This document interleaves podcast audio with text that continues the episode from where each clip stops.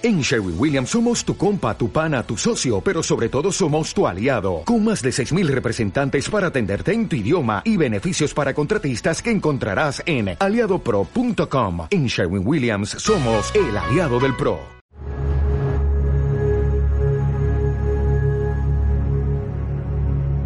Bienvenidos a Su Cine Millonario, el podcast de las películas de tu infancia, el podcast que no se quedará tranquilo hasta que venga Edgar Ramírez, episodio 117. Yo soy David Ortiz, me acompaña el señor Roberto Domínguez. Hola, buenas noches. Y como siempre desde Bogotá, Luis Acuña también nos acompaña. ¿Qué tal? ¿Cómo están? Bueno, excite puro aquí porque seguimos con nuestro ciclo de Niro Pacino. Tuvimos una película, wow, wow, wow, wow, wow. La película que vimos esta semana no se parece a nada de lo que ustedes han visto últimamente. Después de ver El abogado del diablo con Al Pacino, aquí Luis nos dijo, oye, ¿por qué no vemos Angel Heart, Corazón Diabólico, que De Niro también hace de diablo? Y dijimos, coño, ¿cómo es eso? Eso hay que ver cómo es esa vaina. Y la verdad que yo todavía estoy así, weón. Tembleque después de ver esa vaina, ese final, ¿eh? Wow. Nada como ver concentrada tu alma en forma de huevo. Ajá, es que bueno, el alma es el huevo. Dicen por ahí. Eso dicen, ¿no? Eso, eso se dice. Diría Mickey Rooker. Eso se dice. En Brooklyn lo dicen. Entonces, bueno, hablamos también de Mickey Rourke, hablamos de De Niro, hablamos un poco de vainas de Lisa Bonet, hasta de Bill Cosby, oh, qué bolas también tenemos nosotros. Eh, pero bueno, todo eso y más en el siguiente episodio que vas a escuchar ahora, pero antes que nada, queremos promocionar a su cine millonario en las redes sociales. Somos Cine Millonario Podcast en Instagram, síguenos por ahí. Durante la semana estamos ahí, bueno, teniendo behind the scenes, fotos de las películas, trailers, clips, encuestas, un montón de cosas para que nos vayamos preparando para el viernes. Lo mismo somos en Twitter, Cine Millonario, Cine Millonario a secas, en Twitter. Si nos regalas un rico, rico retweet, nos ayudarás muchísimo a llegarle a la gente. Lo mismo estamos en Facebook como Cine Millonario Podcast. Síguenos ahí también para clips, informaciones de las películas y para que nos hagas peticiones también por ahí si quieres. Y luego también estamos, por supuesto, si nos ves en YouTube, Cine Millonario, el podcast en YouTube. Dale a las notificaciones, campanita, suscríbete, coméntanos. No nos pides la maldita película, que aquí no pasamos películas. Pero bueno, vamos a pasar página con eso. Yo estoy seguro que ustedes ya aprendieron la lección, que ustedes no están buscando películas aquí. No les vamos a recriminar nada de eso, no se preocupen.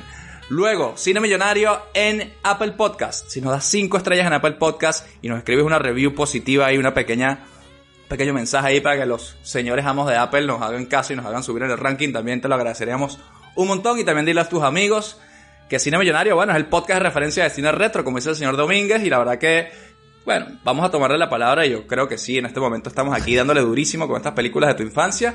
Y ya por último quería hacer un, no sé si es una sección, pero bueno, como un mini shout out ahí como para, para informarle a los que escuchan Cine Millonario que, bueno, hay otros podcasts por ahí que nos van llamando la atención también. Nosotros somos asiduos escuchas de podcast.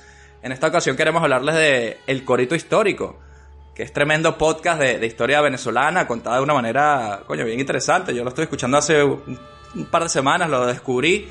Eh, y bueno, quería mandarle un saludo a los panas del Corito Histórico que lo están haciendo de puta madre. Y bueno, vayan a escucharlo si no lo han hecho. Nosotros hemos tenido aquí, bueno, hemos tenido a, a Cris de Escuela de Nada, hemos tenido a Estefanía y a, próximamente tendremos a Chucho Roldán, ¿no? De El Cuartico Podcast. Los chicos de Que Más han venido también, Que Más Podcast. Pero bueno, creo que este puede ser un espacio también como para ir recomendando otros podcasts amigos o que a nosotros nos gusta de cine millonario, que yo creo que nunca viene mal, ¿no, muchachos? Sí, sí, compartir es vivir y Eso aprender es. de unos de otros Claro. siempre es bienvenido. Eso es Manao. Creando comunidad, creando comunidad de hombres blancos, eh, treintañeros, casi cuarentones. Manao. Yo desde que escucho el corito no puedo dejar de decir Manao a la gente. Ya me estoy pasando. Manao. Manao. Un abrazo para esos Manaos del, del corito. Y bueno, Manaos, si ustedes quieren que de- podamos hacer el podcast en un Zoom nuestro y no tener que estar pidiéndole prestada a, a los jefes nuestros la, la cuenta de Zoom, suscríbanse al Patreon de Cine Millonario, patreon.com barra Cine Millonario. Se lo agradeceremos. Claro que Porque sí. tenemos contenido exclusivo, episodios solamente para nuestros Patreon. O sea, están buenos, ¿eh? no es porque lo hayamos hecho nosotros. No, no, son, buenos. son distintos, son especiales. Son especiales. Claro, son para, conocernos son para en nuestros profundidad Patreon. en esos Son para nuestros capítulos. Patreon. Y pueden pedir fotopies también, por ejemplo. Oye, por cierto, Luis, tenemos un Patreon reciente, ¿no? Vamos a mandarle un saludo. el, el pana Oswald que se suscribió y nos ha escrito que coño le han gustado mucho los episodios exclusivos, además que se ha reído y me ha dado sus recomendaciones de las pelis que le, le hicieron llorar. Por ejemplo, le hizo llorar Todos los perros van al cielo. Ah, coño, qué bolas esa peli, weón. A mí también me hizo llorar de claro. ¿eh? Esa no estuvo. Y de las pelis que le, que le dio miedo, me, me dijo El exorcismo de Emily Rose, que tampoco hablamos de ella. Y, tal- y es verdad que eso es una peli Coño, bien sí. cagante. O sea, Sí, sí, es verdad. cagante, así que bueno. Bueno, ya saben, a los Patreon nos tenemos consentidos. saludos. Saludos. Besote a saludos Oswald. al pana Oswald y, y muchas gracias por creer en nosotros. Muy bien, muy bien. Y ya por terminar, toda esta retaila ahí de, de, de, de, de, autopromo nuestra, ya pues nada, deciros nuestro mail, Cine Millonario Podcast, ahí arroba gmail.com, ahí nos podéis mandar vuestras sugerencias para nuestros viajes nostálgicos y que no siempre estemos nosotros eligiendo las películas, y nos damos la oportunidad también de, de colaborar y decir a dónde queréis que, que viajemos ahí con vosotros, a analizar y destripar películas. Eso es. Así que bueno, nada muchachos, después de decir dónde nos pueden encontrar en las redes, les dejamos con la grata, grata charla que hemos tenido entre nosotros, cerrando el ciclo de Niro Pacino, viendo quién es el mejor diablo, y la película es nada más y nada menos que Angel Heart o Corazón Diabólico.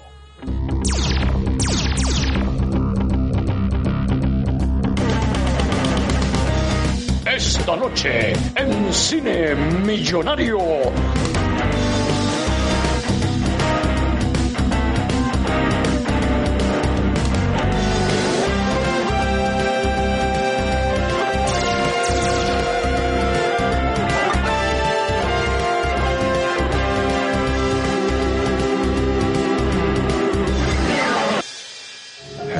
Angel has been hired to solve more than a mystery. He's dead, Mr. Angel.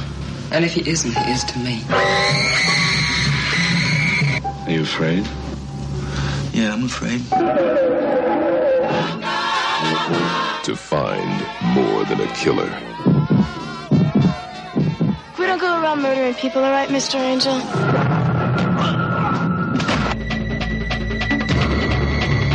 Prince of Darkness protects the powerful. You expect me to swallow that? And it may cost him more than his life.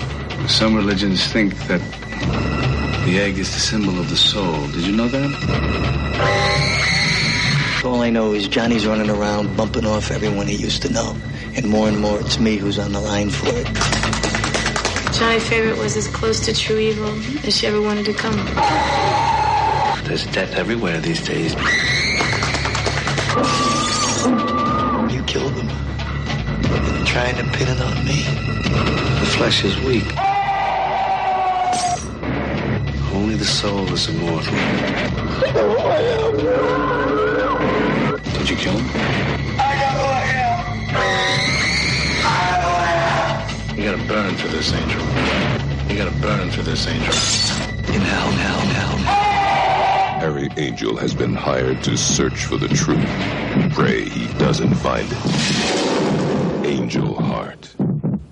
Bueno, muchachos, yo me quedé loco con Mickey Rourke, ¿ah? O sea, no puedo creer que ese carajo en cuestión de unos que 15 o 20 años se haya ido a la verga. A la puta.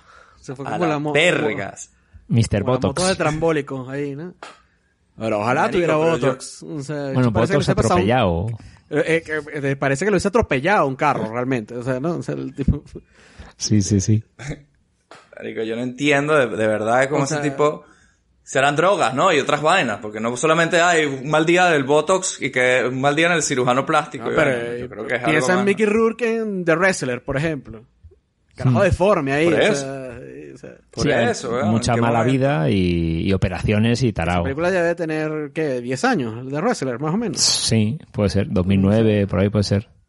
Mickey Rourke, yo lo recuerdo con la cara de plástico esta a partir de, del video ese de Enrique Iglesias, que sale con el chihuahua. Que, es, que es- salía en la de... la- pudiera ser tu héroe. Esa mierda. y también salió en la de Once Upon a Time in México, ¿no? De Robert Rodríguez Ah. también. Que era por esa y, época, ya, creo. y ya ahí estaba jodido. Y esa, y esa es como del 2000, 2001, por ahí. 3 o 2002, 2003, sí, sí, sí. Sí, sí, sí. Entonces, ay, coño, pobre Mickey, habrá que averiguar porque yo de los 90, o sea, para mí fue un gran shock ver esta película porque yo tengo el Mickey Rourke este reciente, ¿no? Este que les, que les digo, cara de plástico y tal. Y tengo un vago recuerdo del Mickey Rourke de nueve semanas y media, este Claro, los el tipo 80 era y un- que el pero- tipo era un sex symbol en los 80. Sí, sí. Y aquí se le ve guapete. Guapete O sea, sucio, pues era- se le ve guapete. A, a mí siempre el- el- lo confundo con Bruce Willis de esa época, de hecho. O sea, siempre lo tengo como que los tengo ahí Sí, juntos, sí. ¿no? De, de hecho, Sí, tiene un sí, no. acting similar a Bruce Sí, Willis. es un Bruce Willis como con pelo Sí, sí. en esa época. O sea, súper guapo. Coño, Entonces, tiene todo, tiene todo para ser el de que la mejor estrella de Hollywood era como Bruce Willis, con lo único que le faltaba a Bruce Willis que era pelo y que era pelo y lo, y lo tiene, y lo tiene y ahí luego pasa lo que pasa, ¿no? O sea, lo, atrope- Eh, lo que no se atropella, puede, lo atropella sí. un carro así y lo deja atropellado con la cara atropellado. Ahora tiene como labios hinchados ahí de, pal, de haberle dado una paliza a alguien. Sí, sí. Sí, manico. Pero se mantuvo papiado, por lo menos para el... re- O sea, yo creo que es raro la vida de esos famosos así, porque yo me lo imagino. Como que todo loco así en su casa, se levanta, se pone unas pinzas de pelo aquí, se pinta, se echa el botox, hace no sé qué.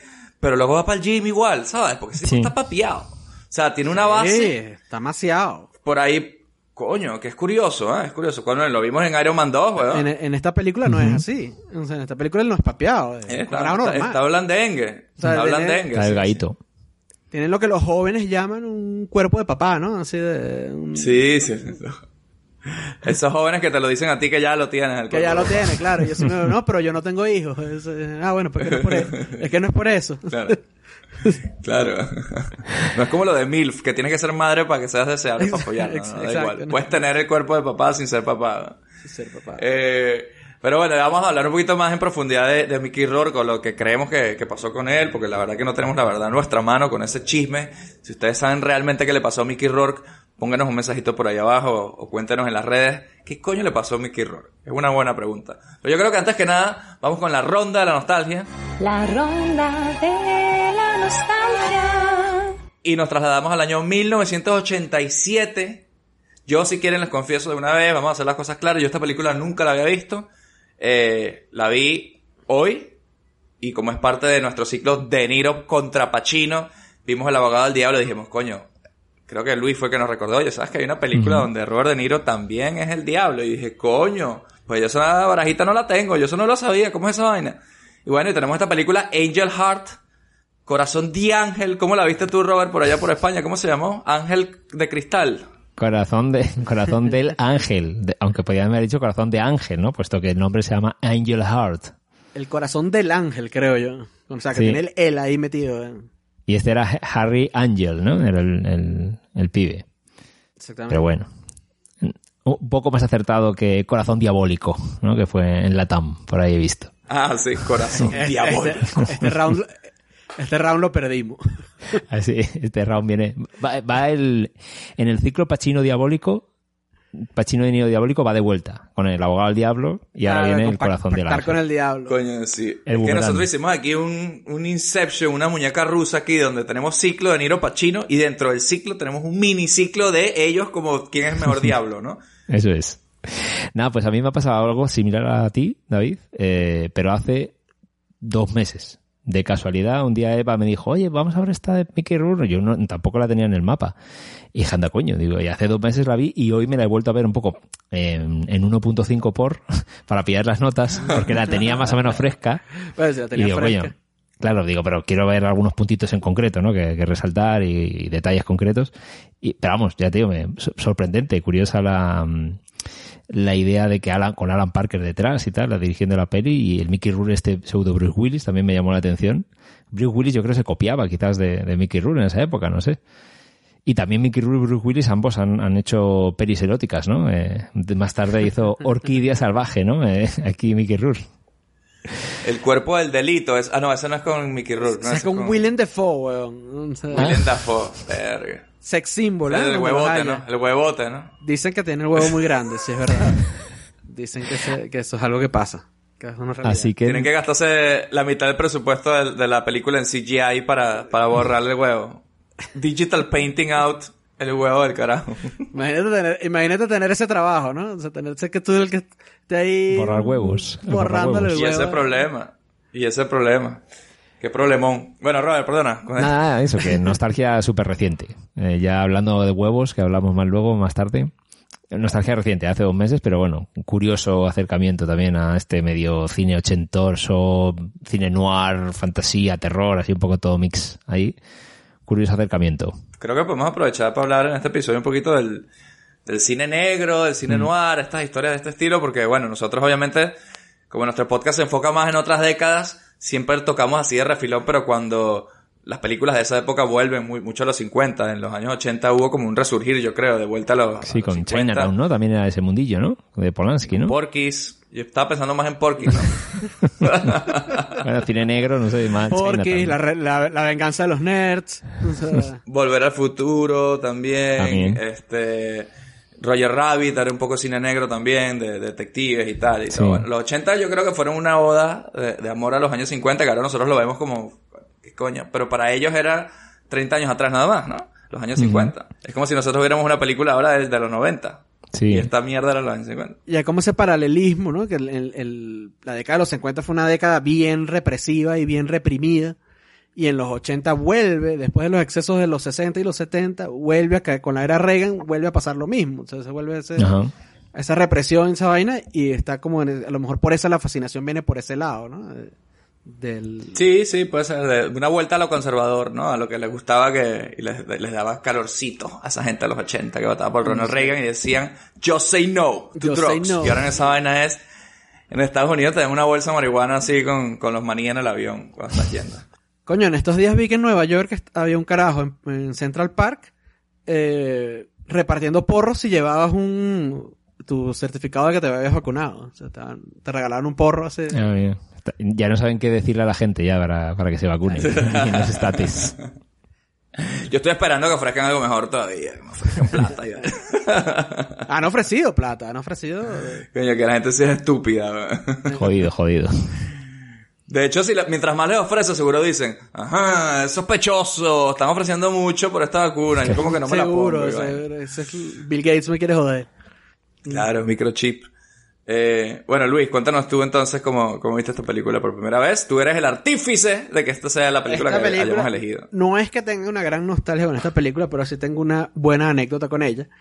Que es que esta película yo la vi en RCTV en su ciclo Cine Prohibido. Acompáñame Ah. a descubrir. Oh, o sea, que chaqueterismo ahí, eh, por El- Lisa Bonet entonces, ¿no? Claro, entonces yo empiezo, a ver, yo empecé a ver mi película, tendría, no sé, 11, 12 años por ahí cuando esto. Y la película no pasaba nada, marico. O sea, no, o sea, no pasaba nada, no. No pasaba nada sexual. O sea, y ya cuando me, y ya cuando me estaba quedando dormido fue que ocurre, es que ocurre esta escena con Lisa Bonet y Mickey Rourke y bueno. Final, No, no, Sí. no, no. Pero ya estaba, en- ya estaba enganchado con la película. O sea, ya al final no. Pero no fue una, una rayada de yuca así medio dormido, no fue así como, bueno, vamos a O sea, darle ahí plastilina, a lo- ¿sabes? a lo, a lo que iba, fue como que a lo que iba, ya no, ya no, ya eso no lo, no lo logré, no lo logré. Pero me quedé viendo la película hasta el final porque bueno, ya qué coño. Ya, ya estaba metido, ya estaba metido en la trama, ¿sí? ¿sabes? Por cierto, como nos dijo Julio el otro día en, en El Abogado del Diablo, qué final, ¿no? Se- te, te parte, te Coño. parte el final, ¿no? El, el Eso no me lo habías Boy- dicho, ¿ah? El Old Boy original, ¿eh? Aquí. Marico, Ajá, ajá. no vale. boy, es que boy. me cayó como, fue primero, ahora vamos a hablar obviamente con todo detalle spoiler de, de lo que pasa en el final, ¿no? Pero fue primero la revelación de ¿What? Marico, me, no, me jodieron, no lo vi venir. Y después la vaina de la hija que decía ¿What? what? Coño, es que- no me jodas. Parecías una gallina heavy, de esas del vudú. Ahí. Ay, Dios mío. Entonces, bueno, eh, Luis, ¿por qué no nos haces los honores y nos describes brevemente cómo es la sinopsis de esta película Corazón Diabólico? brevemente la historia de este detective, Ha- Harry o Harold Angel, que lo contratan, que es un tipo que no se mete en, en problemas, que lo, lo- hace puros casos así bien sencillitos, y lo contrata el señor Louis Cypher. Coño, marico, ni eso me vi venir el nombre. Luis Cifer. Era el cachuo, casi que se podía haber llamado. y- El pate cabra. Este lo contrata para buscar a este cantante exitosísimo, Johnny Favorite. Y él eh, empieza a averiguar y coño, se empieza a morir la gente que él empieza, que él está entrevistando. Y eso es más o menos lo que, lo que ocurre en la película hasta el final que se descubre que Johnny Favorite era nada más y nada menos que Harold Angel. ¿Cómo se quedan? Coño. Ese robo de almas ahí, jodido, ¿eh? Bien complicado. No, no, muy bien. Muy bien. Sí, sí, yo estaba esperando en este caso que el gran final era, vamos a ver cómo se revela De Niro como el diablo. Cuando él se revela como el diablo, es con lo heavy que es, que este tipo sea el que él estuvo buscando todo el tiempo y que él mató a toda esa gente, y es como que lo del diablo me sabe mierda. Este final, esta vaina ya es suficiente heavy, suficientemente heavy como para sorprenderte, ¿no? Este... Yo no me acordaba, Wow. no, me no- no me acordaba, o sea, como que me acordé a mitad de la película. y dije, ah, ves que este, este se está buscando a sí mismo. O sea, no, me, no me acordaba del... Verga. Porque sí lo Hay van sembrando. Sí lo, sí van, Hay- sí lo van sembrando, sí lo van sembrando. Pero, coño, igual el impacto de la vaina, sobre todo por la reacción de Mickey Rourke. Ahí Mickey Rourke saca, Sí. saca, Sí. saca la casta ahí de, de actorazo. Sí, se ha jodido ahí. Cuando dice ahí lo de yo sé quién soy, yo sé quién soy, yo no soy ese tipo que ustedes dicen y vaina. Es que jodido. Entonces, la vaina es que él, que era este, este cantante de Kruner, ¿no? El tipo había vendido su alma al diablo por la fama y la fortuna. Cuando el diablo le fue a pedir su alma, el tipo quiso engañar al diablo y lo que hizo fue hacer un ritual satánico en el cual a alguien de su misma edad, él le robaba el alma y el ritual era matar a esa persona. Entonces este tipo como que hizo el ritual, mató a un joven que venía de la guerra, no sé qué, su alma, la alma de, de- de este tipo se le metió adentro y, y donde se metió era el cuerpo de, de Mickey Rourke. De Mickey Rourke. Mickey con la, Rourke. con la mala leche que lo- se lo llevan al, se lo llevan a la guerra y en la guerra pasa una vaina que lo deja jodido y por eso tiene la, y por eso tiene la amnesia que tiene. Tiene amnesia, no se acuerda de nada de esa mierda. Y luego él se mete a detective y, y el diablo quiere cobrarle eh, su alma. Pero el diablo es bien hijo de puta, ¿no? Porque él como que te contrata a ti mismo para que te encuentres a ti mismo por, diver- por perversión, Por, ¿no? por- O sea, por tortura, pura por diversión, tortura, por- por, por- tortura, por puro sí, sí, joder, sí. por puro Que tiene un poco lugares comunes con el abogado del diablo también, ¿no? Ese rollo de el diablo lo sabe y simplemente te va a joder por haberme intentado vacilar, ¿no? Básicamente, en este caso. Mire, acepté este trabajo para buscar a una persona por 125 pavos al día, ¿no? Y ahora soy sospechoso de asesinato. Renuncio. Esos son gajes del oficio, señor Ángel. Si no le gustan los honorarios, podemos arreglarlo. No me gusta usted, Schaefer. Oiga, lo más cerca que he estado de la muerte es cuando me he parado en la segunda avenida para ver pasar el coche fúnebre. ¿Entiende? Y ya es suficiente. ¿Tiene miedo? Sí, tengo miedo. Daré instrucciones a mi abogado para que le envíe un cheque por cinco mil dólares. Si usted no quiere el trabajo, contrataré a otro.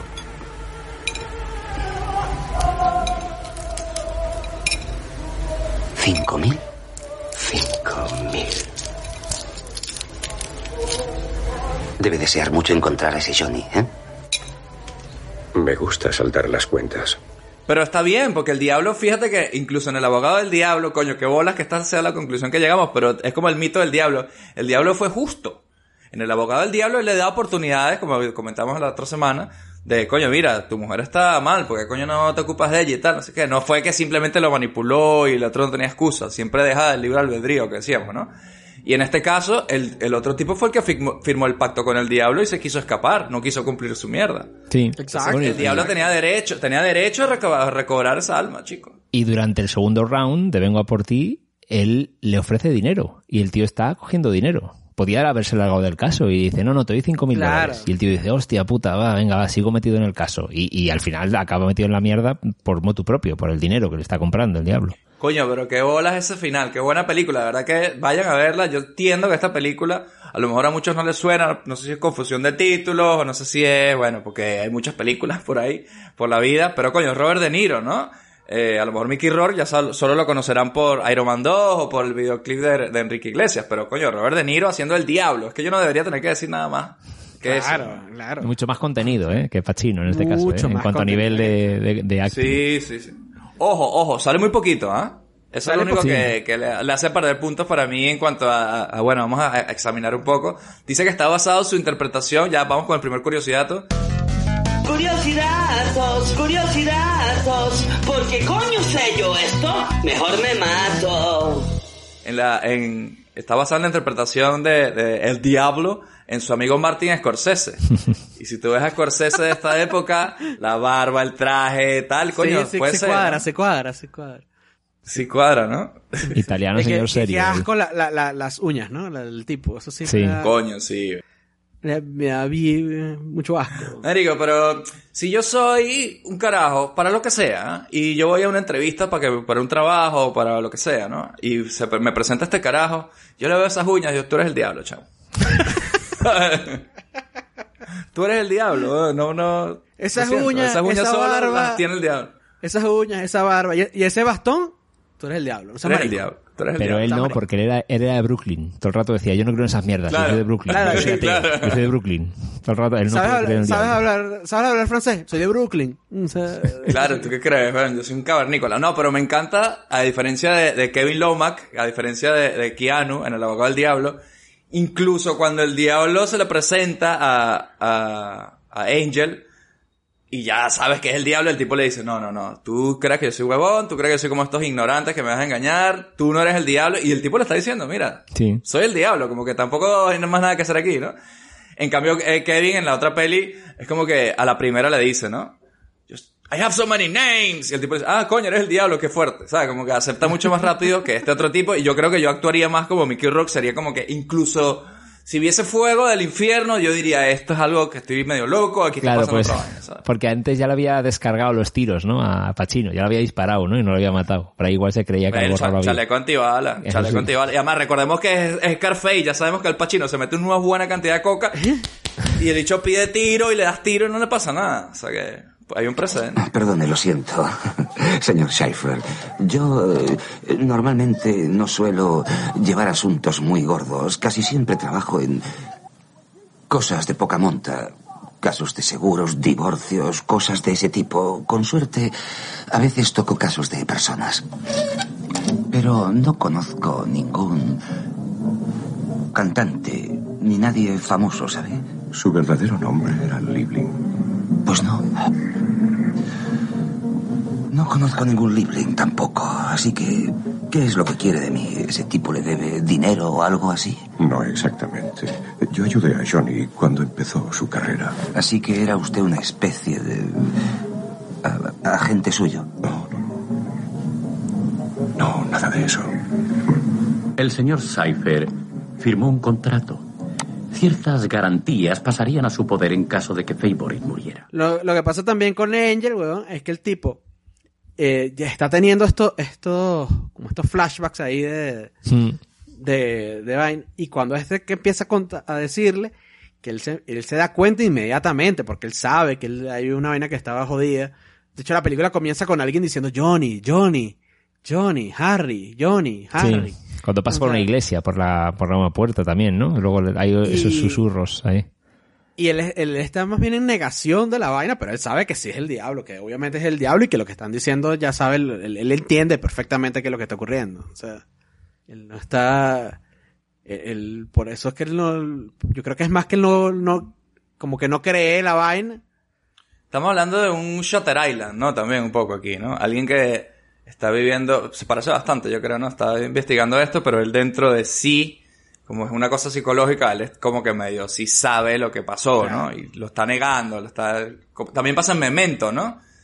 Que también se puede considerar cine negro, ¿no? Estas películas de...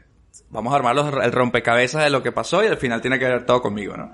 ¿Ustedes qué tal? ¿Ustedes son fan del cine negro? ¿Han visto así películas así de cine negro? ¿Han leído novelas de cine negro que, le, que les recuerden a esto, les inspiren o yo qué sé? Hay bastantes cosas, ¿no? A mí sí me parece un género interesante, detectivesco y, y sucio, ¿no? Mochungo ahí, de, de siempre meterse en lugares donde hay mucho sudor y mucha suciedad. Sí, Como en esta siempre peli. hay una A mí prostituta sí- sí que me te va a gusta. dar una buena inf. El Confidencial, ¿no? Por ejemplo, que es muy buenísima, ¿no? También. Sí, o sea, de, de la... De, Y luego las de las antiguas. que son de, de las que son de mi 60, época. 50. Pero de las de esas de los 60, 50 he visto sí muy pocas, de verdad. Yo algunas he visto y están interesantes también. Sí, sí, sí. Es un cine curioso. eh, de cómo... Es una cosa, sí, porque a mí me, me, me parece curioso que son historias de los 40, 50 y que son tan oscuras, ¿no? Las, las historias. El hombre, el brazo de hierro, esta peli de, de Sinatra, que el tío hacía de un junkie de heroína y tal. Te dices, coño, ¿cómo es posible que estén hablando de este tema en esta época, no? Eh, hay una novela que me gusta mucho del cine negro que se llama Los, o los tipos duros no bailan, creo que se llama, de- Ujú. de Norman Mailer, donde un tipo que es como el típico, muy parecido a este Mickey Rourke, ¿no? Un tipo que es un investigador privado, que bebe mucho, mucho y sale con tipas todas las noches y el tipo se levanta una noche así de resaca y no sabe qué pasó la noche anterior y, y se encuentra que en el maletero del carro o en su carro ahí está la cabeza cortada de una tipa y no sabe cómo coño llegó ahí ni qué pasó y la película es el tipo investigando todo, ¿sabes? echando para atrás y viendo a ver qué coño fue lo que pasó esa noche, investigando y tal, pero siempre con cosas súper jodidas, ¿no? Entonces en este caso esto es una novela, ¿no? También, esta, Esto es una película, novela. ¿no? Es una novela. Según lo que leí, es, eh, la, eh, la película mejora un poco la novela porque la, la- la novela transcurre solo en, en Nueva York. En cambio, y dice que el, que el toque que le da, que el- se trasladen a Luisiana y estén en Nueva Orleans, y te- esto es- que esto le, le- le añade muchísimo a la... enriquece mucho la trama que plantea el libro, ¿no? O sea, porque... Porque además vas a ver este, estas vainas como que son detalles, pero por ejemplo el tipo se monta en el autobús y se sienta en el, en el puesto de los negros, en el tranvía, se sienta en el puesto de los negros. Entonces tienes como este puntico ahí de lo, de lo que es el racismo y de lo que era... Bueno, porque es de Brooklyn. En. Brook- en Brooklyn se puede coger negro sin problema. Exacto. Eh, dice, por, ej- eh, por ejemplo, ese detalle que el único policía que sale es un gordo mamagüevo racista. Todo weón. racista, sí. O sea, el tipo el que le dice, bueno, esa negra te, li- te limpia el cuarto, ¿sabes? Le dice el O sea, carajo, el hijo de puta. Marico, yo quiero hacer un paréntesis aquí. Lisa Bonet, qué mujer, weón. Qué o sea, tan qué guapa, qué impresionante. Yo, yo la acorda- recordaba a ella de, bueno, que sí, de... ¿Cómo se llama esta? De... Sí, Sí. pero la peli esta de John Cusack. La peli de John Cusack, la Eh, de... alta fidelidad. Ah, alta fidelidad. Alta fidelidad. Y del show de Cosby, bueno, muy, muy, muy lejos, ¿no? Muy vagamente. Pero no me recordaba realmente, bueno, ella es la madre de, de Zoe Kravitz, ¿no? Eh. Estamos hablando de, de una de las mujeres más guapas que yo he visto y candidata fija para Mangasa de Oro 2022. Ah, fija. Sí, sí. No me joda, no me La joda. escena de ¿no? la- lavarse el pelo con las gallinas ahí. Es una mezcla Coño, de... Tú muy- sabes muy- que la- muy sexy. ella, eh, ella es la esposa de, de Jason Momoa, ¿no? De Jason Momoa. Sí, sí. de Jason Momoa en, esto, en este momento, que es mangote.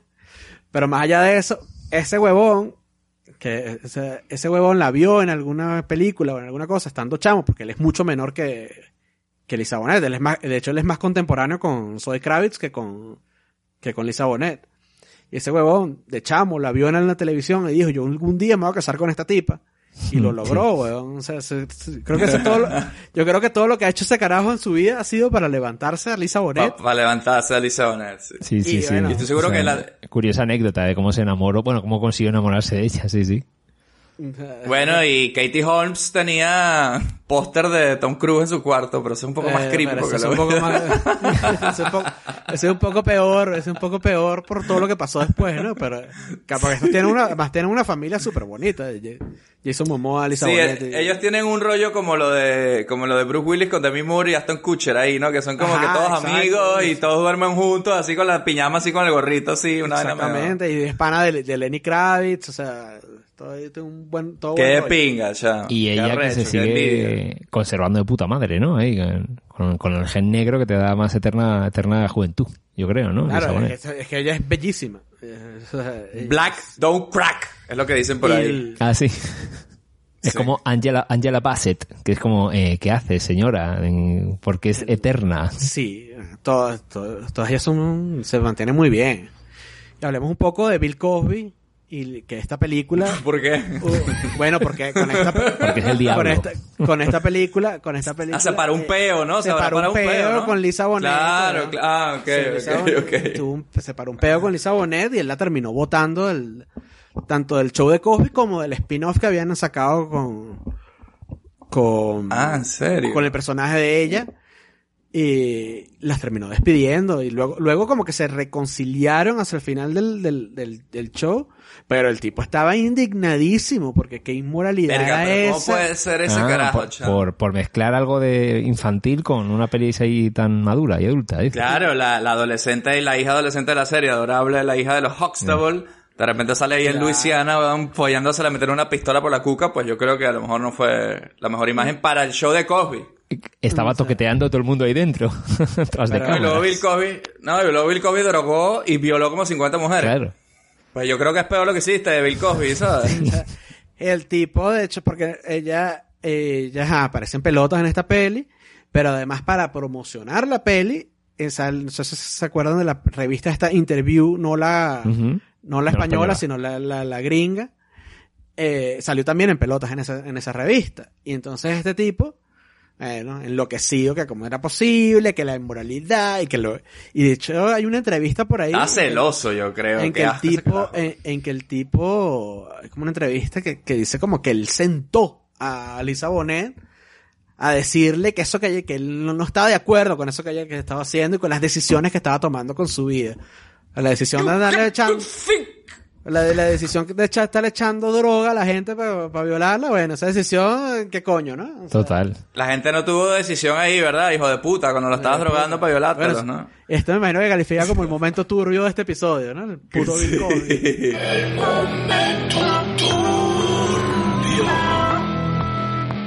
que hay que tener, eh, hay que tener cara, chamo. Pero bueno. En fin. ¿Sabes qué me encantaron? Los, los protegenariz esos que tienen los lentes. Coño, qué buen Coño, invento, ¿ah? Yo quiero esa yo, vaina. yo como que me quedé con las ganas de uno, ¿no? También. O sea, o sea, porque la clásica mía es ir a la playa y que se me queme solo la nariz, ¿no? O sea, Marico, en los años 50 estaba más avanzado. ajá. La escena está surrealista, que parece de peli de David Lynch, ahí en la eh, eso- playa. Eso iba a decir, pero Está aparte bien, ¿eh? unos, unos planos bellísimos en esa, Sí, en sí. esa escena. Plano o sea, lateral general, con la señora gorda, con las olas ahí. Sí, La película es bien artística, ¿ah? La película es bien artística. O cuando, cuando está ese momento de, de como el tap en la lluvia, o cuando ellos están con las goteras y tal. O sea, hay, unos, Mm. hay unos insertos de planos, una cosa que... Y la recreación de los años 50 está muy bien hecha. O sea, la película tiene factura, tiene calidad. Yo no sé, seguramente la gente que vivió ese estreno ese, en ese 87 nos dirá, ah, yo me acuerdo, ese fue un peliculón del fin de semana de la- del año. Siempre se habló de esa película, pero bueno, nosotros, a nosotros no nos llegó. Yo creo que la controversia del, bueno, una película, o sea, justo de lo que hablábamos. Cine prohibido, una ¿no? era, La- la viste en cine una prohibido. era- exacto, la vi en cine prohibido, en una película de una época tan reprimida. eh, y tienes una vaina de brujería, el diablo, esta caraja echándose sangre de gallina así, y este, en pelotas, luego cogiendo, luego coge, resulta que con el que está cogiendo es el papá. No, O verga, sea, esa vaina es too much, claro. O sea, eh, eh, a lo mejor no, no fue una vaina que fue mainstream. En sociedades tan conservadoras como puede ser la latinoamericana e incluso la española. Es posible que haya pasado bajo la mesa fácil, ¿eh? Ajá, no pero hayan aquí- arriesgar a- Aquí en su cine millonario les traemos las películas prohibidas. para No, que vayan a buscarlas. Vayan a buscarla la película. a- acompáñanos a descubrirlas. Está bien investigar otros mundillos, porque a mí me llama la atención que he visto que Alan Parker, el director, hizo anteriormente, la peli anterior, una que se llama, que no sé si la habéis visto, que pod- quizás podía ser interesante investigarla, Birdie, que sale Nicolas Cage, Matthew Modine, a mí Nicolas Cage jovencísimo, ¿será? Y es como, he leído la sinopsis, eran dos veteranos de Vietnam, uno vuelve trastornados de la guerra y está obsesionado con ser un pájaro, o convertirse en un pájaro. Ok. Y está Nicolas Cage de por medio. O sea, dices, Coño, ¿qué puede pasar aquí? Hay una anécdota de, de esto que el director, el productor de la película quería a, a De Niro con el papel del diablo y le dijo, mira, estamos aquí produciendo esta película dirigida por no sé quién y tal. Ah, tú fuiste el que hizo la de Birdie. Sí, sí, soy yo. Clay le colgó el teléfono. Y lo leído por ahí. Coño, pero es- es- también es el director de Expreso de Medianoche, ¿no? Sí. También. Y de y Evita. el muro, The Wall, ahí, y de- de de Pink Wall. Floyd. Y Evita, de verdad. Coño, siempre Evita ver esa película. Evita ver esa mierda. Siempre decaen estos malditos, weón. Acaban haciendo videoclips de Madonna en los 90 y se van a la verga, weón. Sí, o sea, tuvo unos ochentas, a lo mejor prolíficos, así en su experimental, curiosos, y, y luego sí, luego ha, ha caído un poco ahí. Mira, una pregunta, muchachos. ¿Ustedes alguna vez, porque siempre hacemos esta vaina, ¿no? Yo, con los fantasmas, con los extraterrestres. us- ¿Ustedes han tenido alguna anécdota de alguien con una vaina satánica, rito satánico, algo satánico? Por curiosidad. Ponemos ahora un poco... No, satánico. Coño, la verdad que no. Yo esperaría que Humberto nos contase algo, pero... Luis. Pero yo una vez ahí, fui una bruja. A ver, ya bruja. está, weón, ya está, ya está, marico. Ahí le tiré la carnada así y picaste rapidísimo, chavo. fui a, fui a acompañar unos panas, ¿no? Que iban a una, a una bruja. La bruja se llamaba La Chula. Y efectivamente era una chula de mierda esa bruja. Entonces, me da risa porque la, la caraja viene y yo no me iba, yo no me iba a consultar con la tipa, ¿no? Estaba, estaba con estos panas. Ya tú eras de tener los poderes de la Wicca, ya tú no necesitabas esa mierda. Claro, claro, ya yo, no- ya yo estaba más allá de eso. Estás con Manon. Pero, eh, pero bueno, estos empiezan como, pero consúltate, que te lea el tabaco y vaina, no sé qué tal. Y yo, bueno, son 10 mil bolos. Vamos a, vamos a darle. Me siento en la vaina. Este, y mira que yo para esta época Esa justo, fue justamente esta época, ¿no? De, la, de que yo estaba en la Wicca. Pero ya yo en esta, ya yo en, y en esta época yo ya me había hecho una carta astral, eh, o sea, me había leído las cartas, o sea, había hecho un poco de vaina. Triple combo. Y entonces me siento en la silla de esta tipa que tenía un altar con un poco de santo, un poco de mierda. Esta tipa que se estaba muriendo de cáncer. Mm, o sea, Oye, en la bruja. La bruja se estaba muriendo de cáncer. Eso no lo viste venir, ¿ah? Y se fumaba un tabacote así, Verga. marico. Ah, fue por eso. Coño, qué, qué bola. ajá. O sea, por querer predecir el futuro siendo bruja, tenemos que fumar un cigarrote y esa vaina fue lo que te mató de cáncer. Qué ironía. man. Entonces está la, la, la- la tipa esta, está ahí fumando su vaina. Y yo estoy, yo estoy como burda escéptico porque veo que la tipa es como muy teatrera, ¿no? O sea, este, y empieza la tipa a fumar, a fumarse tabaco. Pero así como esta misma vaina que como que tú estás viendo ahí de, de, de- de- como ese, ambiente de altares y rosarios que están colgados de la vaina y muñecos y verga. O sea, la tipa fumándose el tabaco y empieza. Alguien que te quiere mucho le reza todos los días a San Onofre por ti. Y yo me quedo así, coño, y le digo, mira, chama, este, no, no creo porque una de mis abuelas no reza, que serían las únicas que pudieran estar en esa huevonada, y la otra dice que San Onofre es como de santo de brujo y no reza, y no le reza a ese santo. Y entonces la, y entonces la tipa se queda como, verga, pero entonces es otra persona. es otra persona. Y era como, marico, en mi, en mi casa nadie reza, o sea, o sea, nadie, nadie, Mira, ¿y ¿Quién dijo que es mí. familia tuya? A lo mejor era Claro, alguien hay gente que te quiere que no, no sabes quién Era yo, era yo, Luis. Yo te estaba rezando por ti en esa época, cuando éramos niños, con San Onofre. Con San Onofre. Bueno, y entonces la tipa empieza, y de ahí para adelante se ve que la descoloqué. Y empieza a hacer predicciones así como al azar, a ver qué le digo yo, este, ah, sí, por ahí puede ser la vaina, ¿no? O sea, en ese punto creo que no se había muerto ninguno de mi, de, de- de mi familia. Dice, tienes un santo, un muerto que te cuide. Y yo, sí me, es que no, es que en mi familia no se ha muerto nadie, ¿sabes? Eh, pero siempre puede ser tu tatarabuela de hace 100 años y tú por O ahí. sea, la tipa nada, marico, no daba pie con bola, no daba pie con bola y al final se fue y yo le terminé pagando así como, como que ya, porque me dio lástima, ¿sabes? Por el tiempo implicado Claro, ahí. por estar aquí por lo Y, menos. y luego, y luego yo me, y luego yo me entero, la chama con la que yo, con, yo estaba con un pana y con, un, y con una amiga de él. Y está, yo estaba en ese momento saliendo con esa chama, y a esa chama, marico, le, le dijo que yo, que nos íbamos a casar, que íbamos a tener tres hijos, que íbamos, poco de vaina le dijo la, la, entonces, y eso pasó, eso pasó, pon tú, en noviembre, y yo en diciembre terminé con ella, le dije como que, bueno, no quiero salir más contigo, no sé qué tal. Solo por lo de la, bruja. tipa, entre la, y- no, no, no, no, no, yo no sabía que la, el tipo me dijo, pero no puede ser porque a mí la chula me dijo que tú y yo nos íbamos a casar y íbamos a tener tres hijos. Yo, Coño, marico, tú le hubiese dicho, bueno, es verdad, tenemos que casarnos entonces. No puedo negar el Tengo un destino. contrato, ahí, un contrato. Un contrato de la bruja. Coño, y bueno, que- Qué cagada. esa es mi anécdota con estos rituales budísticos aquí. eh. Yo tengo una tía que fue, yo no estaba presente obviamente, pero me contaron que ella fue una bruja de estas que lanza los caracoles y no sé qué. Y entonces yo siempre decía, coño, pero ¿para qué van esa mierda, vale? ¿No? ¿Sabes lo de los caracoles, no? Que, Robert, es como básicamente Sí, sí. lanzar los dados, ¿no? Y lo que salga ahí puedes adivinar y tal. Y no, no, es que ella es muy buena, es muy buena. Y bueno, ¿y pero qué tan buena puede ser? No, es que era tu tía, tu tía. Y yo, ¿qué coño le hizo a mi tía? Bueno, es que le hizo una vaina, como que le, le empezó a decir un poco de vainas de su vida, todo lo malo, negativo, y le, hacía así, no sé qué, y tu tía de repente estaba como en un trance, una vaina, y de repente tu tía empezó a vomitar, a vomitar ¿Qué? negro, así negro. Ah, vomitando negro, un buen rato, y parece que como que vomitó todo lo oscuro y lo malo. Así una vaina Game of Thrones que tenía adentro, supuestamente, y, y bueno, y que luego se sintió mejor y no sé qué. ¿Cómo se queda? No puede ser que a lo mejor le, le diera a la bruja un tecito al entrar. Puede ser. le- Mira, Cualquier vaina me creo antes de que es el, mal que tenía adentro, pero eso, bueno, eso es lo Claro, que claro, cuentan, ¿no? mira, yo te, yo te, yo te voy a decir una vaina porque como, con conocimiento de causa, como yo estaba metido en ese pedo de la Wicca y yo a veces iba pues, a esos a tarotistas y vaina para ver, más, más para aprender que para, que para que me leyeran a mí las, las cartas. Y, y coño, te voy a decir, ese trick of the trade, tú vas lanzando y vas haciendo, vas haciendo comentarios medio genéricos y la gente va pinchando y te dice, Sí. y te dice, o sea, si tú por ejemplo lanzas una, tú le lanzas una sal, sale la carta de la emperatriz. Que es- suele, ser, suele representar eh, como una, una figura femenina fuerte. Entonces, si, si sale esa carta y tú dices, coño, hay una mujer muy fuerte detrás de ti que puede ser tu mamá. Sí, mi mamá tiene un carácter, huevón. Y es, marico, esa es la mamá de, esa es la mamá de todo el mundo. De todo el mundo. O sea, esa es la mamá de todo el mundo. O sea, esa es la mamá de todo el mundo.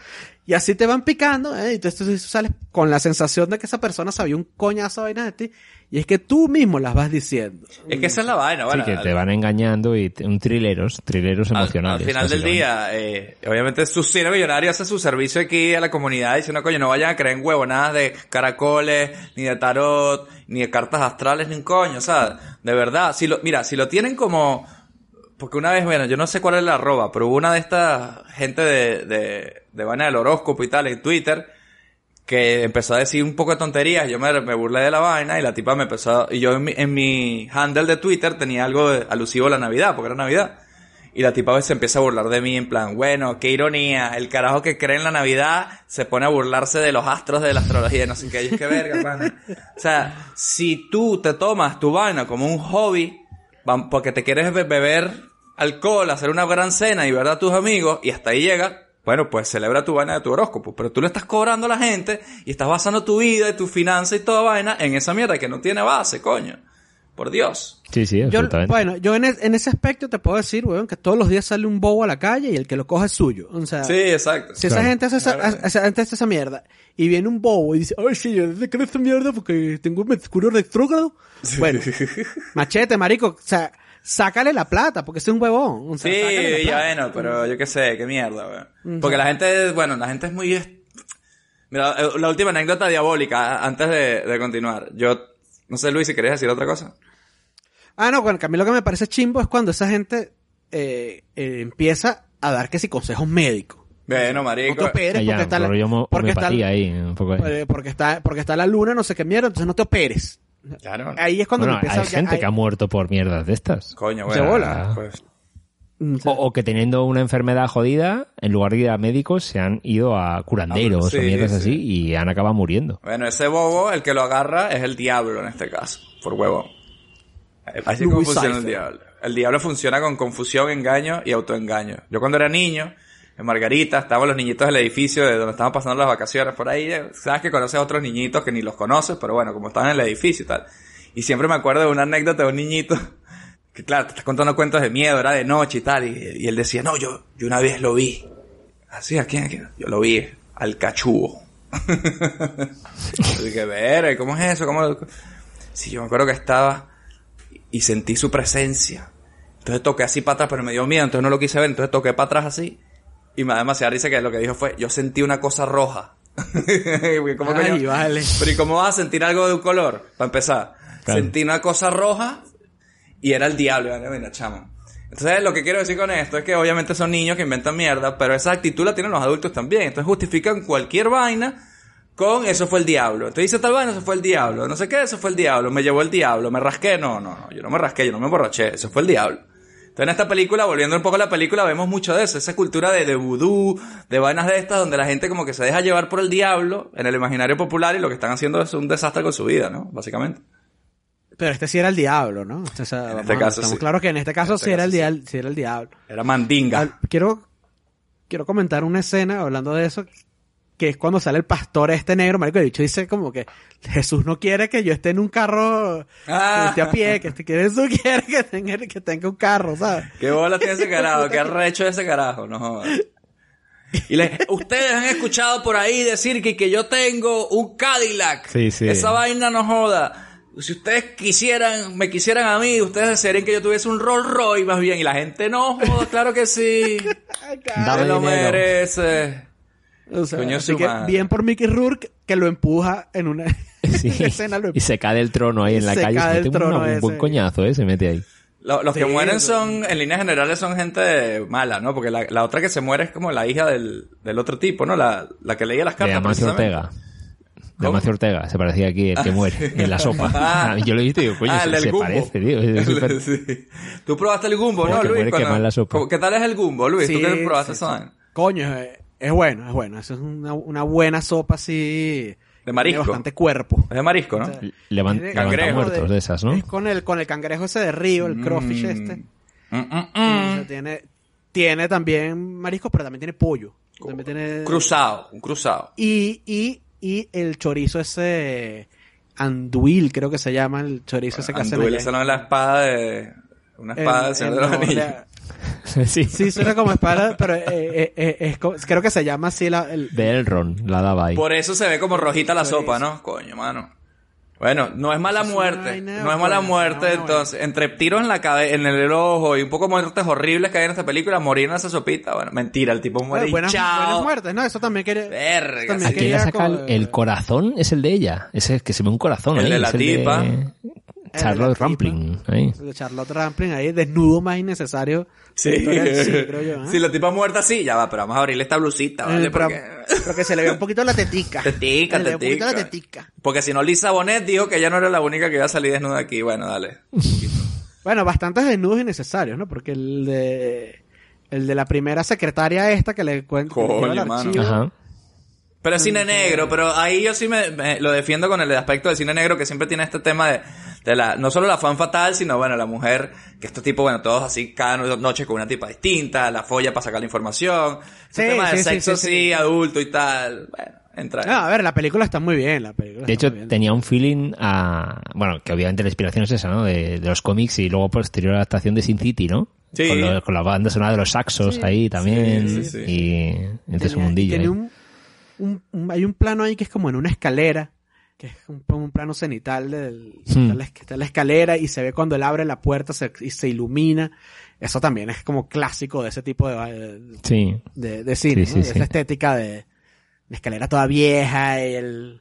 Años 50, cigarrillos, prostituta, no sé qué. De hecho, el elemento vudú, yo creo que es bien interesante y qué bueno que lo han introducido para la película, ¿no? La escena donde está Lisa Bonet haciendo ese pleno ritual ahí que parece que está en Sorte, en la montaña sagrada, que la tipa está haciendo la gallina, se echa la sangre a la cabeza y van. Sí. Coño, como escena está curiosa, interesante, ¿no? Esa mezcla ahí, o sea, la película es sórdida y a mí me, me hace, me hace gracia imaginar la, la audiencia de esta época, eh, la audiencia Reagan de esta época viendo esta vaina escandalizada. ¡Ay, qué bolas! Matan rituales satánicos Claro, y tal. Sobre todo porque encima tienes la coña un poco de rollo pez fuera del agua, ¿no? Al sacar a un hombre de ciudad y meterlo en el pueblo con el vudú, el calor, el, es como 100% algo que, que el propio espectador diría, el que no controla el sur de Estados Unidos dirá, qué mierda de lugar extraño es ese, ¿no? Con, con esa gente. Él es de Brooklyn, recuerda. Claro, porque, porque justamente, ju- justamente uno como extranjero, uno a lo mejor se imagina mucho que, eh, que Estados Unidos es Nueva York, ¿no? O, Claro. o, o Los Ángeles, o puede ser en, en tal caso. Y no tienes como ese, const- ese contraste ahí de que, de que bueno, que en el, mientras en, en Brooklyn la vaina parece una ciudad bien eh, avanzada, luego te vas en la misma época a, a Luisiana Claro. y eso es un Peladero de un chivo. poco de cam- peladero de chivo, un poco de camino de tierras ahí. Cabañas de madera. Claro, porque y, es que vamos, eh, Nueva Orleans en la época actual la retratan como esa vaina, imagínate en los años 50, weón, esa vaina era un lodazal, era así Panamá cuando se creó. El, el- el tipo llega y cuando él está persiguiendo a, a Charlotte Rampling al principio, ves un caba, una carreta de un burro que está llevando cubos de hielo. Así. Que ladilla, ese sur Esa gringo. vaina. Sí, en todas las películas del sur gringo, además que así como eh, Time to Kill, estas películas así, hay una con Sean Connery también de, de juicios y vaina. Eh, siempre da como calor, es, es- es- el, cliente también. Eh, películas siempre como de, de juicios y de criminales y vaina, pero siempre me da esa sensación de calor. Yo nunca he estado ahí, ¿no, Luis? Creo que si tú has tenido la suerte, ¿no? Es así, tan, es tan asfixiante, es tan asfixiante como sale en, la- Y es- en las películas. Eh, sí, weón. O sea, yo fui, no eran, no era verano, era que ya estamos pasando, cuando yo estuve, era ya finales de, de octubre, cuando estuve ahí en, en Nueva Orleans, y la vaina era un pegoste de humedad, weón, el aire así súper denso, porque es que esa vaina es un pantano. O sea, Claro, las ciénagas, ¿no? Un poco... eh, o sea, esa vaina es todo fangoso. Y, y es un humedal así de que te estás ahí, marico, o sea, te bajabas del carro y ya estabas sudando, así horrible, eh, todo momento. Que ni siquiera es sudor, es la, la misma humedad de la vaina, ¿sabes? Sí, no, no, no, hay nada hardcore. Se, se, se ve por lo menos en la pantalla y siempre le meten como filtros Breaking Bad ahí para potencial y tal. Es curioso, es curioso. No, no da mucha Pero gana. también es eso de, de, de que estás en la calle, marico, y hay bandas de jazz tocando en todas las esquinas, o sea, es un sitio bien peculiar. Un sitio bien peculiar, no pareciera Estados Unidos, o sea, ¿Pelaste la ¿qué te tetica? parece? ¿Te tiraste, ¿Pelaste las teticas por los collares? ¿O no? Coño, es que no estaban ofreciendo collares, pero si no los hubiese pelado. Coño, marico. Siempre hay que pelar las teticas. Bueno, muchachos, yo creo que ya es un buen momento entonces, ya que estamos hablando de, de partes favoritas así, bueno, hacer nuestra ronda final de conclusiones y escena favorita aquí en su cine millonario, continuando el ciclo de Niro contra Pacino, que no se nos olvide, yo creo que vamos a ir racionalizando un poco todo esto, porque solo nos queda una película, la película que es El Puente, el Golden Bridge, como decía el coronel, entre estos dos actores. y, y bueno, recordemos entonces que, que estamos haciendo esta película también porque De Niro hace de- del diablo y, y en sus conclusiones apreciaría yo mucho que, que me digan quién gana como diablo, ¿no? Entonces, eh, empezaba yo, me parece. Ah, mira, qué cosas. Tanto hablando paja y ahora me toca a mí. Eh, escena favorita. O sea, no, coño, no es mi favorita, porque no es una vaina, "Ay, qué buena esta, sa-", pero me impactó mucho. Y cuando entendí el final, el Boy que dicen ustedes, verga, más heavy todavía, que es la escena de sexo con Lisa Bonet, que esa vaina con, se la está cogiendo y empiezan a caer unas goteras, porque ahí está lloviendo mucho. Y tú dices, coño, típica escena de sexo donde las goteras como un toque de, para distraer entre plano de sexo y plano de sexo y no sé qué. Hmm. Y luego empieza a caer un poco más de goticas y más goticas y más goticas y más goticas. Y ya empieza a caer una vaina de hot shots. Empieza a caer mucha agua así que te dices, coño, esto está como ridículo. Empieza a caer goticas como de sangre junto con el agua y empieza a caer más sangre y más sangre y ahí tú dices, coño, esto es como un sueño, ¿qué está pasando aquí? De repente empieza a caer esa vaina de sangre y la edición empieza a cortar entre ellos como follando, pero como follando con sangre y flashbacks de lo que luego le pasó. Y coño, sensorialmente había oído cosas heavy en la peli, pero nada tan, tan así, ¿no? Entonces, coño, cuando vi esa mierda dije, wow, qué, qué riesgo se tomó este, este director y, y una apuesta de una vaina tan... Tienen que verlo, básicamente. Yo creo que no se puede contar muy bien. Sí, Tienen sí. que verlo. Es una, escena- una puesta en escena con, con un increscendo muy jodido y, y, sin embargo lo que dices tú David muy bien llevado. Que el exceso lo que hace es dar mal rollo, no te saca, es como mierda. Claro. que, y cuando ya el sexo es más violento, Y ya la sangre, y ella se empieza a sufrir. Sí, y ella empieza como jodido, a gritar, jodido. pero de incomodidad, o sea, no... Una vaina... la está como ahorcando. o sea. Una vaina bien efectiva. Yo, yo entiendo a Bill Cosby ahora un poco, no mentira. Esas palabras nunca salieron de mi boca. Verga, bueno, lo escucharon aquí primero. Sí. David entiende a Bill Cosby. El soundbite así va a ser solo eso, ¿no? Eh, y, y en De Niro Pacino, en Como Diablo, coño, me sorprendió gratamente, ¿ah? Porque si les digo la verdad, solo por el hecho de que no sale tanto De Niro, ya es como que, bueno, menos histriónico, menos, hay menos carne en el asador, ¿no? Pero yo no me esperaba este final. Y este Diablo, que sin tanta truco, ¿no? Y sin tanta vaina como el de Pacino, se sienta con una sonrisa y te dice, mira, huevón, esto es lo que hay. Tú hiciste esto, yo vengo a cobrar. Te jodiste. Ese es el diablo, un carajo que... La, sa- la satisfacción, la Sí. satisfacción que expresa el tipo en la cara. O sea, él está ahí, lo está viendo, lo está cobrando, pero está como, tú ves que se lo está gozando, que el tipo se esté dando cuenta de la vaina. Sí, marico, le dice el tipo, no, yo sé quién soy, pero me gusta la cara de- del cínico que tiene De Niro, que recordemos que De Niro, bueno, más allá del cabo de miedo, no es un, act- es un actor más bien, es poderoso, pero sus, sus papeles son contenidos, ¿no? Y en este caso, él deja ver este aspecto un poco más, mira, me río, pero, pero no, no, no la risa media boca abierta como la de Pacino, ¿no? Como de- sino otro punto, otro sabor. Así que saben qué les digo, yo para mí, en Diablo gana De Niro, ¿ah? Así mismo se los digo, muchachos. ¿Cómo se quedan? Bueno. Pu- a ver, puede ser, es que son, son dos caminos. Son dos caminos, diferentes. pero ellos como actores eligen, eligen su performance, ¿no? Y, y- y uno Claro. eligió ser ¡Y será Santilano! Y el otro eligió ser este otro día un poco más contenido. Así que, Claro. Que lo podría haber hecho totalmente. Podría haberlo O sea, hecho.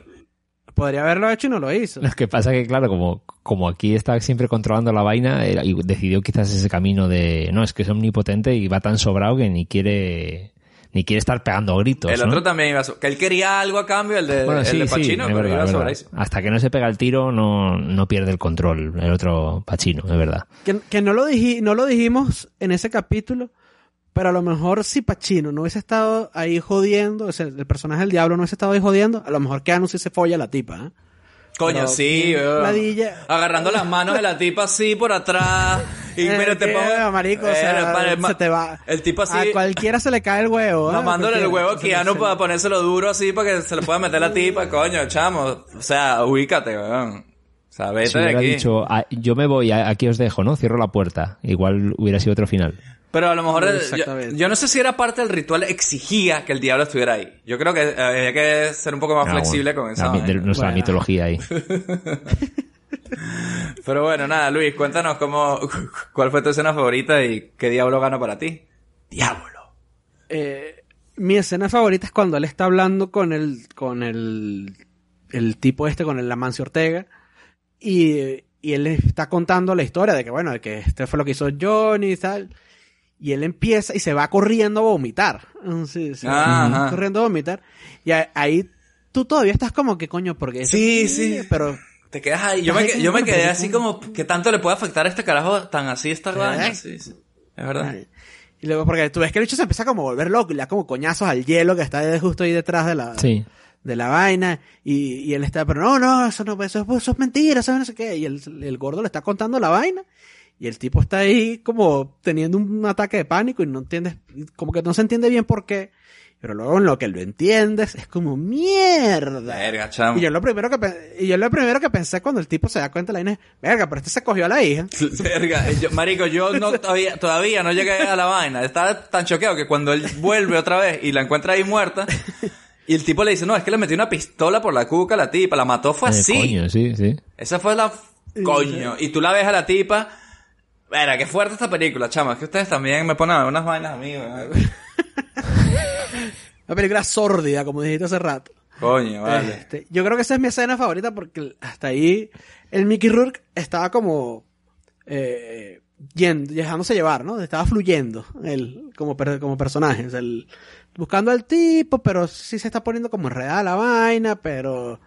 Y ahí es cuando le cae la locha y dice, no, pero bueno, pero es que yo lo que estaba buscando era a mí mismo, o sea, que, que buena es. Entonces creo que ahí... Y como diablo, coño, yo también creo que gana De Niro. Y como película, creo que gana esta, pero de calle, además. Sí, O sea, sí. Y al final, ¿ah? O sea, es Sí, que... es que es otro, sí, es otro tono, pero sí, sí, globalmente puede ser mucho más sólida y menos efectista, que es la, la de Abogado al Diablo. por la mitad me estaba perdiendo, pero después de ver el final entiendes todo. O sea, es que tienes que ver, tienes que dejarte llevar por, por la historia, weón. Y luego la vas a querer Sí, ver sí, otra vez para ver cómo que fue la vaina bien, ¿sabes? este, y- pero sí creo que De Niro gana, eh, gana también. por- sobre todo por lo, por lo comedia y por lo hijo de puta, ¿no? Porque es que... Verdadero diablo, Es, ¿no? es bien coño madre el tipo, o sea, el diablo cobrando. Me encanta la, la escena que le dice lo de, bueno, que sabes el futuro y tal. Le dice, the future isn't what it used to be, ¿no? Como el futuro ya no es lo que solía ser antes y tal, coño. Frasecitas así puyúas, cínicas que tiene el diablo ahí que me, me, me gustó mucho, ¿no? Cuando la, la- la escena que tengo yo atrás, que no es mi favorita, pero me parece muy buena, que es cuando él se está comiendo el huevo ese sancochado, que se toma su tiempo en desconcharlo, no sé qué. Le dice, coño, tú sabes que en algunas culturas el huevo es el símbolo del alma. Le dice el carajo. Y luego le ofrece un huevo al tipo, o sea... Tengo tu alma en es mis manos. así, es tipo jugando con el... Tengo el huevo tuyo en mis manos. En todo Y- momento, ¿no? El tipo... Y luego Mickey Rourke coge lo de la, la, la sal y la tira para atrás. Porque Y la como tira él para le sopla atrás. sal. Y yo había leído por ahí que resulta que lo de tirar la sal para atrás es como para cegar al diablo o, al, o al demonio tuyo interior que puedas tener. Es como para tirarle atrás si te van a atacar, en este caso el demonio. Algo así, es, también en cultura, Coño, en qué mitología. bueno. ¿Sabes que yo hago esa vaina, no? Yo hago esa vaina de la sal porque, bueno, de niño de no sé qué y se me quedó y ya es un poco toc. O sea, lo hago inconsciente, ¿no? La sal siempre que queda un poquito de sal, ¡cha! Le echo su sal al diablo, güey, ese Pues ahí mamahuevo. estás siempre... estás- eso es. Estás tirándole sal al demonio. Ahora vas a con dos manos. Para que, no te, para que no te ataque. Con dos manos voy a hacer la a ti no te va a próxima. joder el diablo, a ti no te va a joder el diablo. Me voy a joder yo mismo como Sí, Angel, sí. ¿no? ok, bueno, Robert, cuéntanos tú cuál es tu escena favorita. Pues mira, habéis dicho unos buenos highlights ¿eh? de, esta interesante película.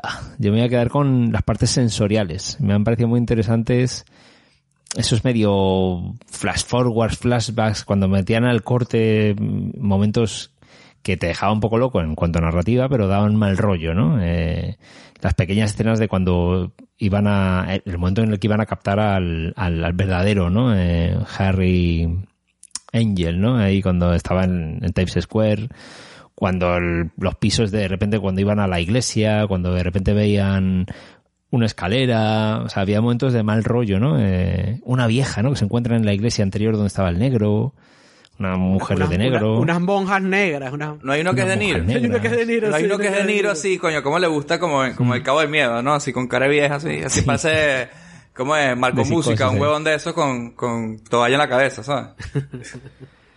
Sí, sí, y me moló mucho la parte del final ya, con la coña esta de incluida, lo de- porque a veces lo metían durante la peli, el ascensor, que es el ascensor que te lleva al infierno, ¿no? Que es como acaba la peli, con Ajá. todos los créditos hacia abajo, que es como el ascensor. Y al final, no sé si habéis llegado a ver al justo, justo al final, porque toda la secuencia de créditos... Que llega a los juzgados de, de la esquina de pajaritos, que nos dijo Julio, cuando que llega al fondo del infierno. no, tiene, tiene escena postcrédito ahí, tipo Marvel, solo que el tipo llega, ¿no? Algo así vi. Llega, se, al final se para y no, no- se abre la puerta y se queda ahí, ¿no? Pero es curioso porque toda la secuencia de Y créditos vuelven es el a decirlo de... Y vuelven a decirlo de Johnny, Johnny, la voz. Sí, sí. Está o sea que final. eh, esa parte sensorial creo que está muy bien metida en la peli y me parece interesante. También en el 87 jugar con cosas un poco así más menos narrativas y más experimentales, entre comillas. Recomendadísima entonces, ¿no? La película. Sí, sí, sí, un grato de- descubrimiento, ¿eh? que yo en su día tampoco lo había visto y Diablo. hasta hace dos meses, o sea que muy bien, muy bien. Mire, ¿cuál es el diablo que gana para ti, Robert, entonces? Y de Ni, pues lo podemos dar a De Niro, yo creo que sí, ¿no? Yo creo Coño, que- menos mal que no está Julio, ten- Si Julio estuviera aquí ya no estaría dando cachetones a todos porque ¿qué mierda es esta, hijos de puta? No sé qué.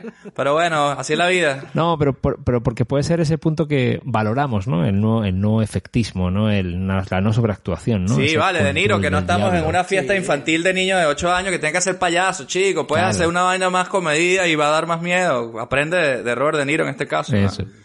Por andar de, de- Sí, sí, de sí. huevón, ahí estás, estás demasiado avanzado, demasiado adelantado en el De Niro Pachino. Está de Pachino ganando demasiado duro. Ahora la vaina... Un 1-1 ahí. Ahora se, se equilibra. Empate técnico. Sí, Ahí, sí, empate técnico. Bueno, A los puntos. Está el combate ahí empatado. Pues bueno, vamos a ver cómo termina esta rola de coñaza que lo que viene es candela y fuego. ¿Te has topado con el contestador de su cine millonario? Ahora mismo ni David, ni Robert, ni Luis te podemos atender. Si tienes alguna sugerencia y quieres que hagamos una película de tu infancia, mándanos un mail a cinemillonariopodcast.gmail.com También síguenos en nuestras redes sociales. Estamos como Cine Millonario Podcast en Twitter, Facebook, Instagram y YouTube. Tenemos un capítulo nuevo cada viernes en donde sea que escuches tus podcasts favoritos. Recuerda también que darnos 5 estrellas en Apple Podcast nos acerca cada vez más al dominio mundial. También puedes apoyarnos en Patreon para que tengamos con qué alquilar las películas en el videoclub. Deja tu mensaje después del tono. Bueno, muchachos, el ciclo se está cerrando ya. De Niro versus Pacino, Pacino versus De Niro aquí en su cine millonario. Una película cada viernes de este mes. Este mes trae cinco viernes, así que el último viernes se la vamos a dedicar a la única película que los une. En realidad no es la única, pero podemos decir que es de las mejores. ¿Cuál será, Robert? La alquilaste, ¿no? No se te habrá olvidado. Por supuesto, por supuesto. La, la- la tengo ya aquí, vamos, en el altar. Reservada. Es una de las películas que para mí marcó eh, mi vida. En parte para querer ser director y todas estas idas de olla. Es, ya, ya, ya me voy a desgarrar, me voy a abrir en canal el, el próximo epa. capítulo. Hay muchas, hay anécdotas, hay- ahí sí que hay nostalgias, que siempre Luis me acusa de decir, no hay nostalgia, pues aquí habrá nostalgia. Coño, There Will y Be hablamos Blood. de Hit, o como se llamó en Coño. Latinoamérica, que me dejó todo loco, Fuego contra Fuego. Fuego contra fuego. Fuego contra fuego es amar. No hay una canción de Chayanne así también. Contra fuego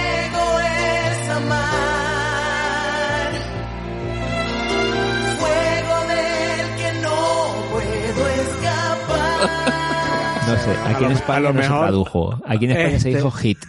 Yo, yo te voy a, yo, yo te voy a decir una vaina. Fuego contra fuego mejoraron el título, ¿eh? O sea, Sí, la verdad lo- que lo Hit. mejoraron. Y sí, porque Hit es como que. Ay, un poco de calorcito. ¿Qué es eso? Aquí tiene que ser fuego contra fuego. Fuego contra de fuego, Niro no contra. Pacino ahí. Metralladora contra Joda, joda.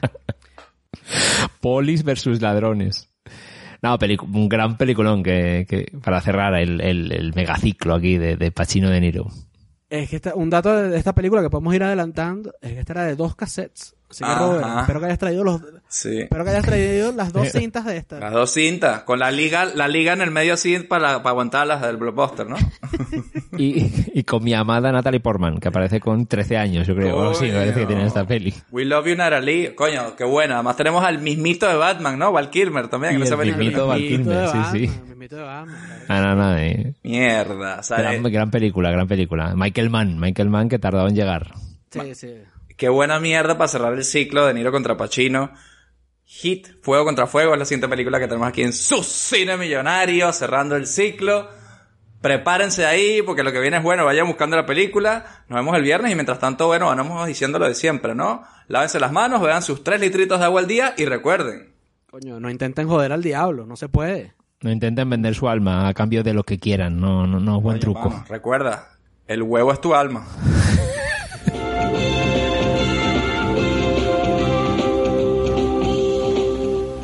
Solo las películas originales proporcionan la calidad que usted merece. No se deje engañar. Dígale no a la piratería.